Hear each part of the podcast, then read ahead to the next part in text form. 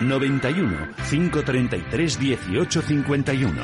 Las claves de la jornada, las oportunidades de inversión, las mejores recomendaciones, valores para compra, para venta, la pizarra, IBEX 35, DAX Setra, SP 500. No dude en llamarnos 91 533 1851.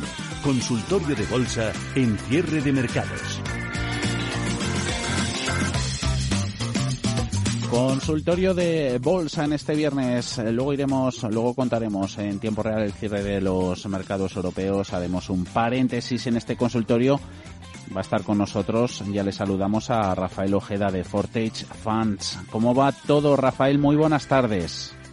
Muy buenas tardes. Pues bien, todo aquí ya de vuelta, de vuelta al trabajo. De vuelta al trabajo, ¿has disfrutado vacaciones? Sí. ¿Te queda algo o no? No me queda nada, las he cogido todas. Me cachis, me cachis. Así que ya de vuelta con los mercados, mercados que despiden una semana, pues claramente no con comportamiento de más a menos lunes y martes favorables registros, hoy un poquito tropezón para despedir la semana.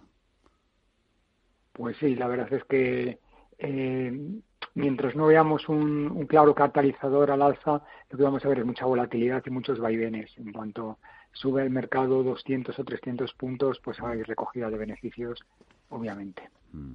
Y el SP500 índice americano ahí está chocando una y otra vez con sus niveles de resistencia, esos máximos históricos, esos catalizadores que le pueden animar a seguir escalando, ¿por dónde pueden venir? Pues yo creo que la única manera de que vengan es que los que están tirando realmente del carro, que son las multinacionales más conocidas y más potentes del mercado, mm. pues eh, sigan siendo las que empujen, porque son realmente las que tienen más recorrido, aunque sabe que ya están caras y que la bolsa está cara, está claro que son las únicas que tienen fuerza, porque son las que aportan muy buenos resultados y buenas perspectivas, como empresas como Apple, mm. Amazon, Google, bueno, pues son empresas que, que por muy, muy, muy caras que estén, no paran de batir expectativas y no paran de crecer beneficios, rendimientos, líneas de negocio y son realmente las que las que impulsan impulsan los índices. Mm, ya saben que admitimos consultas en el WhatsApp en el 609 609 224 716 nos están llegando las primeras. Ahí van Rafael, te dejo. Nos comenta Diego, dice que sigue bajista en bancos y en el DAX alemán en 13.000 puntos. Se pregunta dónde puede bajar el DAX para soltar las ganancias. Bueno, pues la verdad es que yo estoy muy de acuerdo con, lo que comenta eh, el oyente. Eh, tanto el sector financiero español está en un momento bastante convulso y por tanto es lógico que estar cortos o que las cosas vayan relativamente mal para, el sector financiero. Y en el caso del DAX, eh, yo pienso que efectivamente eh, puede ser que entre en, entre en una, una, pendiente bajista habida cuenta de que se están recrudeciendo los casos de, del COVID-19. Es decir, el problema que nos encontramos es si estamos realmente en una época de rebrotes o si estamos en una segunda oleada que nos puede llevar a confinamientos en el peor de los horizontes. Entonces, en, esa incertidumbre lo que sucede es que en cualquier momento, pues en cuanto una compañía da algún buen resultado y por lo que sea sube un 5, un 10%, inmediatamente las manos fuertes sueltan, sueltan lastre y obtienen intentar ganar todo lo que se pueda porque no hay impulso eh, alcista. Es decir, nadie en estos momentos considera que el DAX pueda subir hasta los 14, 15 mil puntos. Entonces, eh, en el momento en el que, que toca un determinado soporte, una determinada resistencia, es el momento de entrar y salir. Por tanto, yo pienso que el DAX tiene ahora mismo un recorrido a, la baja, probablemente hasta niveles de 12.000, 12.200 puntos, y ahí sí que tendríamos una, una buena pauta para entrar si no se recrudecen los, los casos en Europa. Un DAX, mercado alemán, enfilando estos últimos minutos de negociación. Mejor comportamiento relativo en comparación con el resto de índices europeos. Pierde un 0,6 en 12.910. Nota de voz que tenemos ya. Buenas tardes, mi nombre es José. Eh, mire, les pregunto por Abengoa B y A, que las tengo compradas y las tengo con pérdidas, saber con cuándo van a volver a cotizar, si saben algo y me pueden decir. Y por Duro Ferguera. Gracias, por favor. Eh, Rafael, dos empresas, eh, bueno, que han tenido problemas en los últimos meses, cada una con su Bueno, pues sí, en el caso de Abengoa, Abengoa es que es una compañía, es que Abengoa tiene una capitalización bursátil de 15 millones y Abengoa B una capitalización bursátil de 60 millones. No cotizan en los mercados y realmente ahí hay muy muy poquito que hacer. Es decir, es esperar a que en un momento determinado puedan volver a, cotizar y, arranquen. Eh, yo soy hasta cierto punto relativamente optimista porque Abengoa sí llegó a determinados acuerdos con, con, sus acreedores para, para poder reactivar la empresa y que no cause una suspensión de pagos, una, una quiebra en toda regla, ¿no? Entonces es posible que en los próximos meses la compañía arranque, pero es una compañía que no tiene, que no va a dar mucho juego. Ya le digo que es una empresa que prácticamente eh, su capitalización bursátil es absolutamente testimonial y por tanto no, no, no hay mucho más que, hablar de ella. ¿Y otra compañía cuál era? Eh, Duro Felguera. Eso, mientras tanto, mientras abres el, gráfico, eso, recordar que eh, Abengoa, como decía nuestro oyente José, eso se mantiene suspendidas de, cotización en bolsa a pesar de este que hemos asistido, eh, creo que fue el tercer rescate financiero.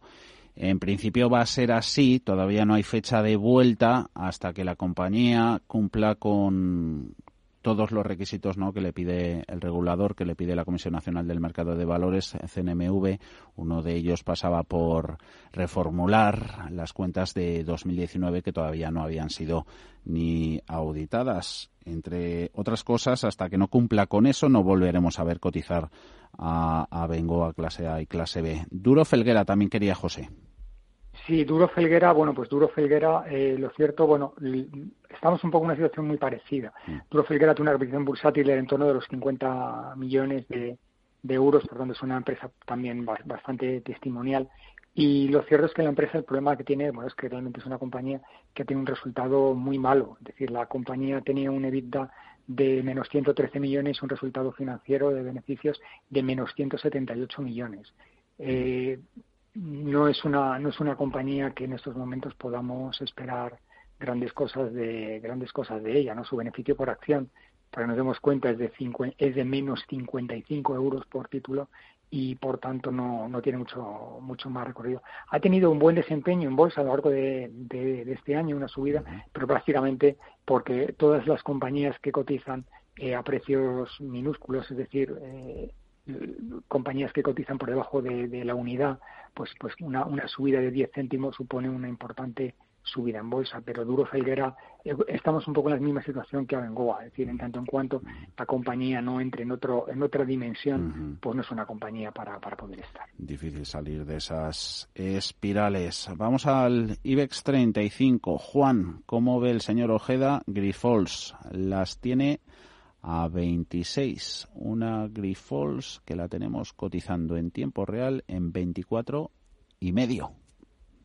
Pues lo cierto es que Grifols ha entrado ahora mismo en un mal momento. Es decir, hace un mes está cotizando en 27,50, 28 dólares, eh, perdón, euros.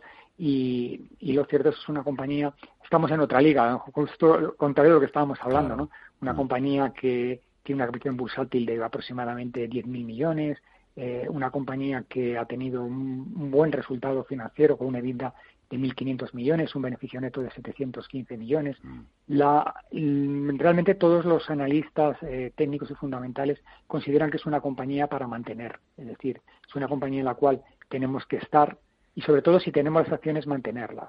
Su análisis fundamental sí da un poco más margen de compra porque realmente Grifols fuera de, lo que serían los tiempos en los que convulsos en los que nos encontramos, es una compañía estratégica, es decir, es una compañía que por el producto y por el mercado al que se al que se dirige, pues es una compañía que tiene un, perfil un perfil bastante bastante interesante. Es una empresa muy innovadora, que tiene un producto referente a nivel mundial, que prácticamente casi toda su producción se vende en el extranjero, es decir, es una, es una pequeña multinacional, ¿no? Es una, es una de, estas, de, estas compañías que resulta muy interesante y por tanto es una compañía que muchísimas gestoras tienen en, tienen en cartera en mm. pequeñas, en mm. pequeñas cuotas porque, porque es una compañía realmente interesante. Yo desde luego es un valor en el cual yo sí estaría. ¿eh? y, y tanto si le voy ganando algo de dinero como si voy perdiendo algo de dinero, la mantendría porque cuando pasemos lo que estamos pasando, probablemente Grifols sea una compañía que, que nos dé, que nos dé juego. Nos preguntaba eso Juan, posibilidad de entrar en Grifols, en entrar en Catalana Occidente y en Merlin. Quiere otro oyente que no nos dice su nombre. Eso se pregunta si es momento de entrar tanto en la aseguradora como en la Socimi inmobiliaria. ¿Las tienes a mano, Rafa? Mm, catalana, mira, Catalana Occidente, mm, vamos a ver, un momento porque sí que las tengo. Catalana, Catalana Occidente es una, es una compañía que me deja un poco plana. Yo, yo manejo unos cuadros de Excel que yo, bueno, tú los conoces, sí, sí, que, los he mandado alguna vez, que, que, los, que los tengo con, con semáforos, ¿no? Entonces, Catalana Occidente es de las compañías que no pitan ningún en, ningún semáforo, ni tanto positivo ni, negativamente. Es decir, no tengo semáforos verdes, pero tampoco tengo semáforos en rojo. Es una compañía que, a pesar de que no, no esté en el, en el IBEX 35, es una compañía que tiene una cuestión bursátil por encima de los 2.000 millones. 2.000 millones. Hay empresas en el IBEX que, que, tienen un capital bursátil inferior a catalana, es decir, para que nos demos cuenta un poco del perfil. Eh, lo que sucede es que no creo que sea un buen momento para el sector financiero, ni para el sector financiero ni para el sector asegurador. Entonces yo considero que hay sectores en los cuales ahora mismo resulta más interesante entrar. Lo único eh, que puede valernos ¿no? y, que, puede ser interesante en el caso de Catalana Occidente es que nos, nos permite tener un dividendo de un 3% y, y un dividendo de un 3-3,5% en esos tiempos que corren con tipos negativos o tipos prácticamente cero, pues, pues puede resultar interesante, sobre todo porque a los precios actuales, pues una compañía que ha tenido una caída en bolsa muy significativa este año, yo creo que ya el peor y lo peor ya está descontado, una compañía que ya caído más de un 30%, por tanto es complicado que Catalana pueda caer mucho más y por tanto ese dividendo pues sí que nos puede nos puede servir para entrar en esa compañía y por lo menos tener ese 3, 3, 4% de, de rentabilidad que puede resultar eh, puede resultar interesante. ¿La otra compañía cuál era?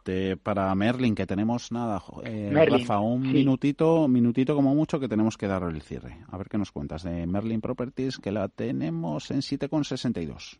Que ha habido mucho pues ajetreo, hay mucha rumorología, posibilidad de OPA desde Canadá y tal. Sí, eh, con el tema de Merlin pasa un poco como pasa con los REITs en Estados Unidos, es decir, son compañías que lo que nos aportan es un enorme dividendo, pero una tremenda volatilidad. Yo ahora mismo estaría muy cauto y lo único interesante en el caso de Merlin es lo que tú muy bien has indicado, es decir, posibilidades de OPA, movimientos corporativos que pueden hacer que el, valor se dispare. Pero fuera de esa situación yo sería un poquito cauto y esperaría la vuelta del verano.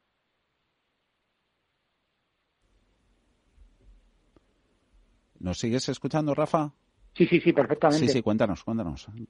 Ah, es que había un momento que, que ha habido como una especie de silencio. Entonces, yo en el caso de, Merlin, como en general, con, con todas las, las OCIMI, yo estaría un poco expectante a la vuelta del verano, a la vuelta de septiembre, porque yo pienso que si se produce una, un incremento en la oleada de, del COVID-19, puede ser un sector mm, bastante penalizado. Mm. Entonces, yo estaría un poquito, un poquito cauto, porque en Estados Unidos ha pasado con mm. los rates. Han tenido una caída bursátil muy, muy, muy importante y se ha debido fundamentalmente al tema de la pandemia.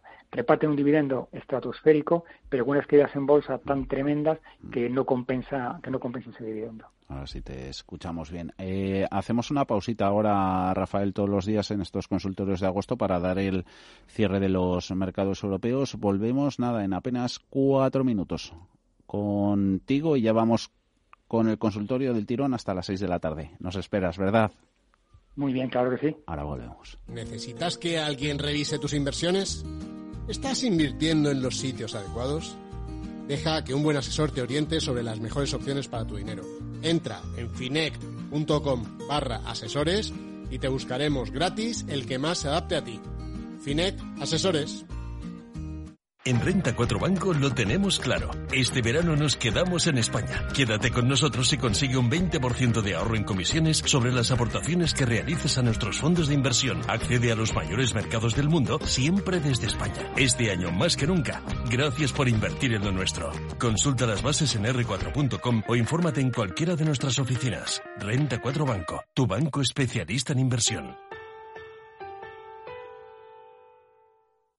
¿Buscas una empresa profesional de mudanzas con 60 años de experiencia? S-I-T. SIT. ¿Con personal altamente cualificado que haga más fácil tu mudanza? SIT. ¿Y que además tenga guardamuebles? SIT. Si quieres seguir teniendo las cosas tan claras, no te arriesgues. Confía en los mejores en mudanzas locales, nacionales e internacionales de España desde 1960. SIT. Solicita presupuesto para tu mudanza rápida y gratuitamente en sitespain.com. Sit and relax. Bontobel Asset Management. Calidad suiza con el objetivo de obtener rendimientos superiores a largo plazo. En Bontobel Asset Management siempre estamos a la vanguardia de las inversiones activas en bonos y acciones. Para más información, entre en nuestra página web bontobel.com barra am. Bontobel Asset Management, su especialista global en fondos de inversión. Radio Intereconomía es la mejor plataforma para dar a conocer, relanzar y poner voz a su empresa. Nuestro equipo comercial le asesora para conseguir sus objetivos. Contacte con nosotros en el 91 999 21 21 o escribiendo a comercial@intereconomía.com. Radio Intereconomía, la radio de las empresas. CMC Markets especialista mundial en contratos por diferencias CFDs, patrocina los 35 del IBEX. Un IBEX que ha terminado el viernes con pérdidas del 1,33% en 7.154 puntos. Desde ahí arrancará la próxima semana, viendo el comportamiento de sus principales valores. Solo uno termina en positivo, ha sido Bank Inter, y casi plano, más 0,02%, 4 euros con 69, sin cambios en más móvil. El resto de los 33 valores con caídas. Las mayores en turísticas, IAG un 4,5, 3,4 pierde Amadeus, Hoteles Meliá un 3% en los 3 euros con 65. Entre los grandes, abajo Inditex un 1,7, 23,68 la textil, BBVA un 1,3, 2 euros con 52, en negativo también Santander, en el euro con 92, por último Iberdrola 10 con 97. Hoy ha habido debilidad en las utilities telefónica 3 euros con 63, pierde la operadora un 0,7%. CMC Markets, especialista mundial en contratos por diferencias CFDs, ha patrocinado los 35 del IBEX.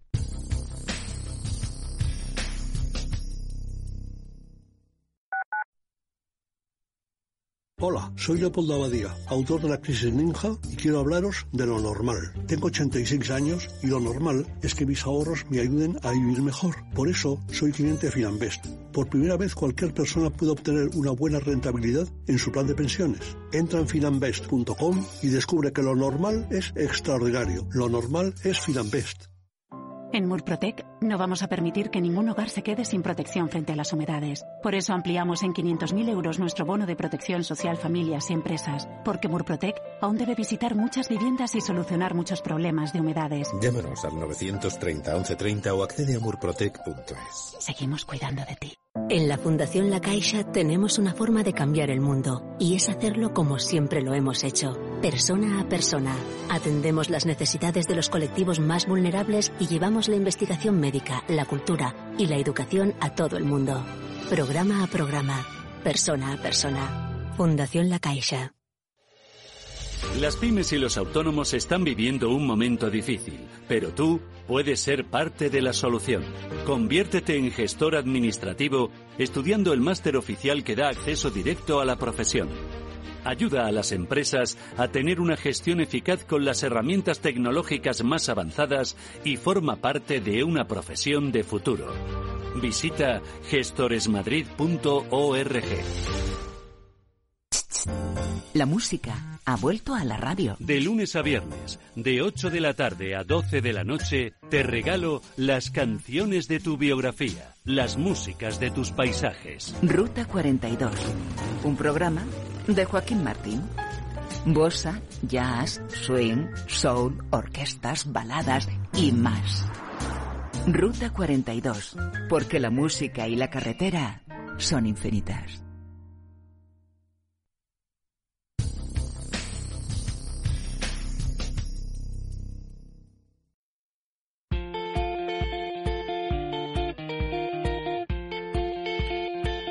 Música y carretera son infinitas. También fijándonos en la operación salida mediados de agosto para todos aquellos que quieran emprenderla en autobús. También el regreso, consejo desde Asla. Alsa, perdona Alma, cuéntanos. Sí, porque en Alsa simplificamos la movilidad ofreciendo múltiples opciones para acercar a las personas. Nos esforzamos por ofrecer el mejor servicio con los mejores profesionales tanto de conducción como con los vehículos más cómodos, modernos y seguros. Los protocolos más estrictos certificados por ENOR en la lucha contra el coronavirus. El mayor número de rutas y destinos en alsa.es. Seguro que encuentras tu ruta y tu servicio perfecto. Conectamos contigo, conectamos con todos.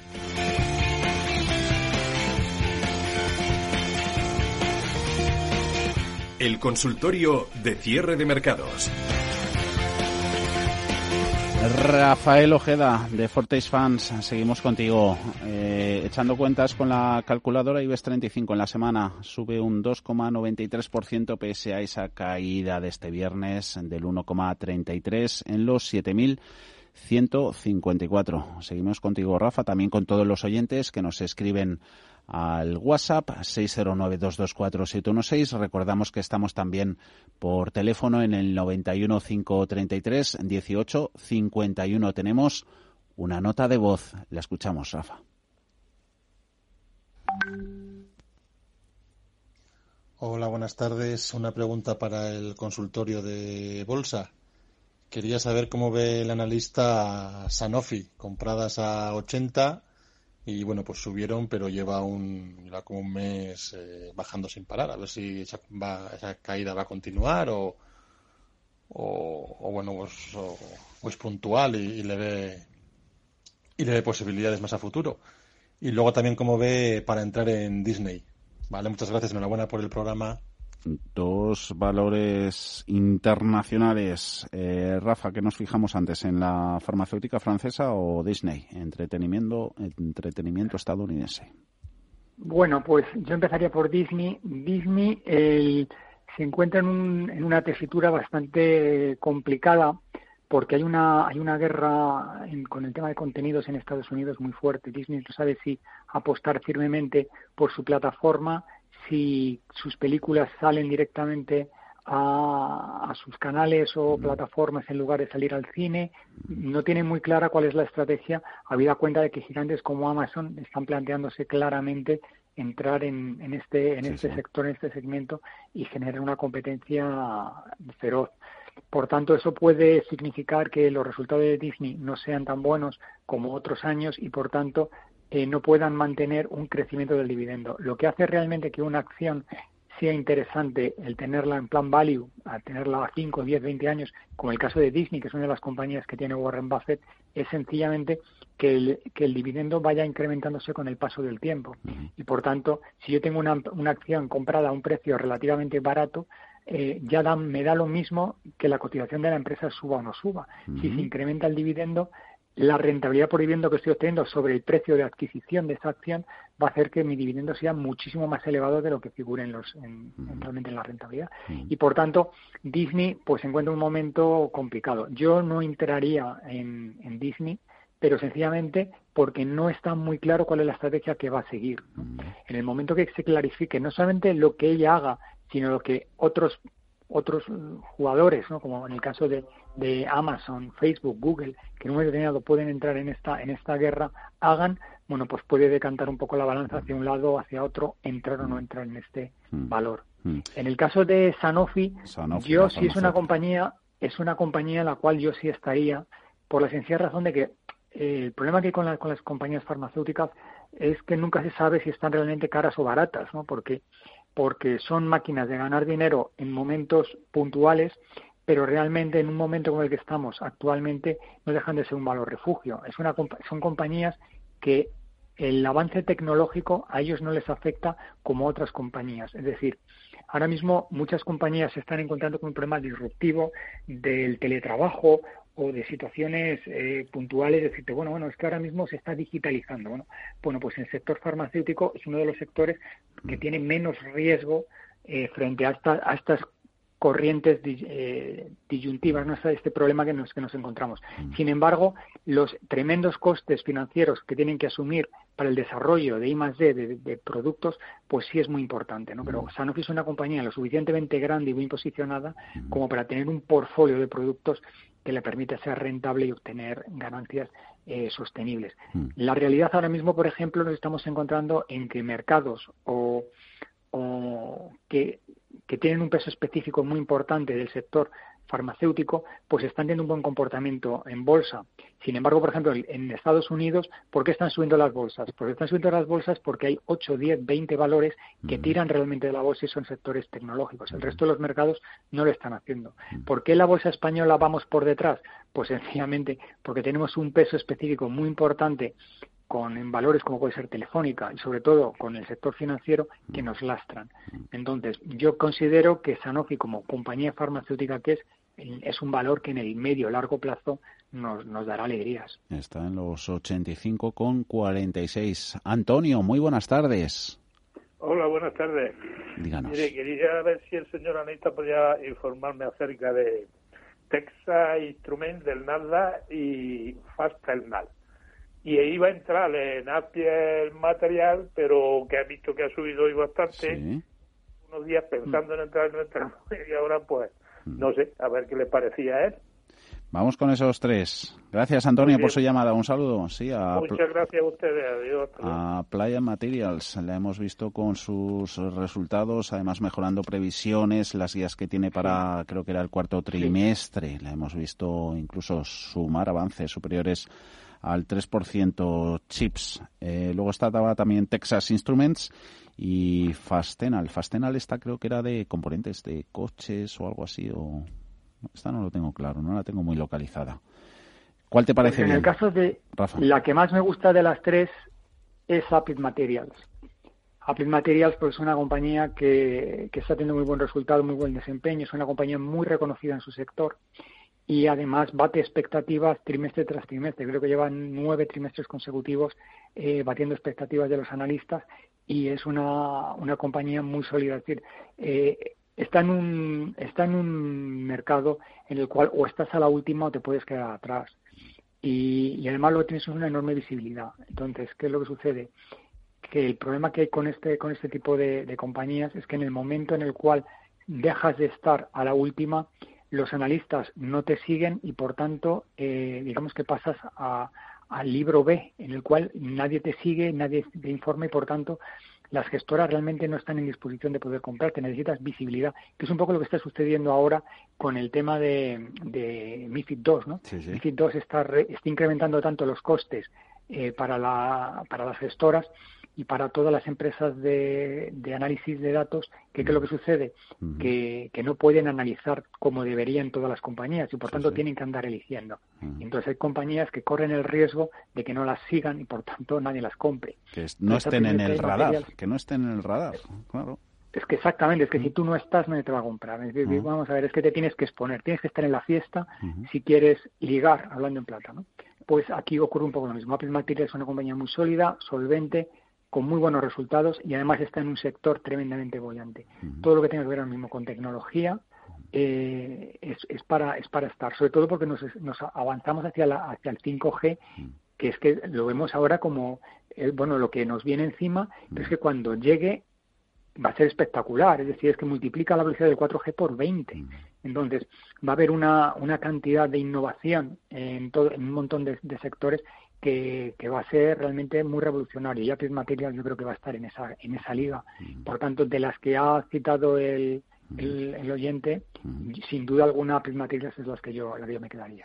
Eh, las que están en el radar son estos dos pesos pesados del mercado español y es un tema que hemos tratado ya esta semana. Nos preguntan, buenas tardes, Telefónica y BVA están en mínimos y se anuncia su posible salida del Eurostox 50. Se pregunta a nuestro oyente en qué puede afectar su salida del índice paneuropeo a las cotizaciones tanto del banco como de la empresa de telecomunicaciones. Pues hombre, puede, pues puede no, va a tener su relativo impacto. Es decir, a ver, Eh, eh, llevado a otro nivel es lo que sucede en una empresa española cuando sale del IBEX 35, es decir, aquellos fondos eh, que están referenciados al IBEX 35, están indiciados al, IBEX 35, pues si tú no estás, tienen que vender tu participación. Pues aquí ocurre lo mismo. Si tú no estás dentro del índice, pues no puedes, no puedes tener esas participaciones y por tanto hay que deshacer posiciones. Pero aparte es un tema de prestigio, es decir, si tú dejas de estar en el índice pues realmente, bueno, entras en otra liga, es decir, como bajar a segunda división, sin serlo, ¿no?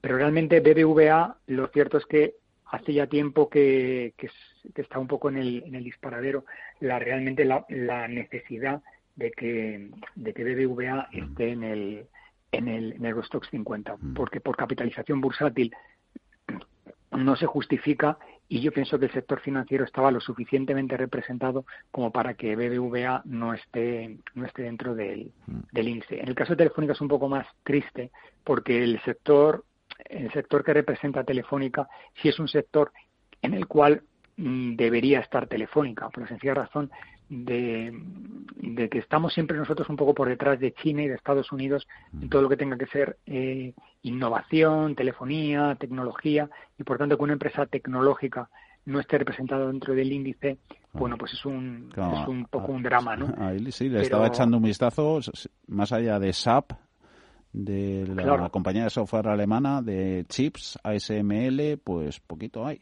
poquito hay. Claro, es que yo, yo recuerdo hace unos años cuando Nokia era, era la empresa por bursátil más grande de Europa y dominaba claramente dentro del dentro del Eurostox 50. Entonces, claro, entonces Nokia desaparece y entonces da la sensación de que nuestro índice es un, es un índice muy del siglo XX, no del siglo XXI. ¿no? Con la desaparición de Telefónica, pues mm, nos encontraríamos un poco más en esa, en esa situación. Debemos de apostar un poco más por las tecnológicas, pero obviamente, si Telefónica está en mínimos, si su cotización ahora mismo no justifica, es que vamos a ver, si es que ahora mismo Telefónica vale en bolsa menos de la mitad que Inditex. Entonces, claro, mm, cuesta mucho al final justificar lo injustificable. La pizarra. Venga, vamos con ella. ¿Qué anotamos en la pizarra, Rafael Ojeda? Pues mira, eh, yo tengo una, una serie de, carteras que, que gestiono y, y hay en estos últimos meses eh, ha, tenido un comportamiento extraordinario el sector del oro. Entonces, siempre se puede invertir en oro físico, siempre se puede invertir en opciones, futuros. el oro se puede invertir de muchas maneras con ETFs, pero hay una compañía en concreto que, bueno, eh, entre otras muchas, pero Acnico Eagle Mines, que ha tenido un comportamiento extraordinario y desde en los últimos dos meses ha subido en bolsa más de un 35%. Pero bueno, del mismo modo que ha subido un 35% esta compañía, bueno, pues nos encontramos con otras como Anglo Gold que ha subido un 16, otras que han subido un 14, un 13, es decir, es un sector que realmente tiene un buen comportamiento, pero yo me fijo mucho en Agnico Eagle Mines Limited, el, ticket es AEM, que ha tenido una subida de un 36% en, en bolsa. En 20 segunditos, que matamos dos pájaros de un tiro. Rafael, ¿entrarías largo en oro? Nos preguntan desde Zaragoza. Yo en este momento estaría largo del oro, pero yo sería ahora mismo realmente cauto. Es decir, el oro, el oro está, eh, está creciendo porque tiene una correlación negativa frente al dólar. Es decir, si el dólar eh, se debilita, el oro sube independientemente de que sea una reserva. Si el oro, eh, si el dólar, perdón, recupera posiciones frente al euro, el, el, oro caerá. Entonces hay que tener mucho, hay que tener siempre muy presente la, esa relación que hay entre el oro y el, y el dólar. ¿Alguna pregunta se nos ha quedado en la consulta sobre divisas, sobre el Forex? Ya lo dejamos para una próxima ocasión. Rafael Ojeda, Fortage Funds. Que vaya bien el fin de semana y lo que queda de agosto. Un saludo. Hasta la próxima. Adiós. Muchísimas gracias.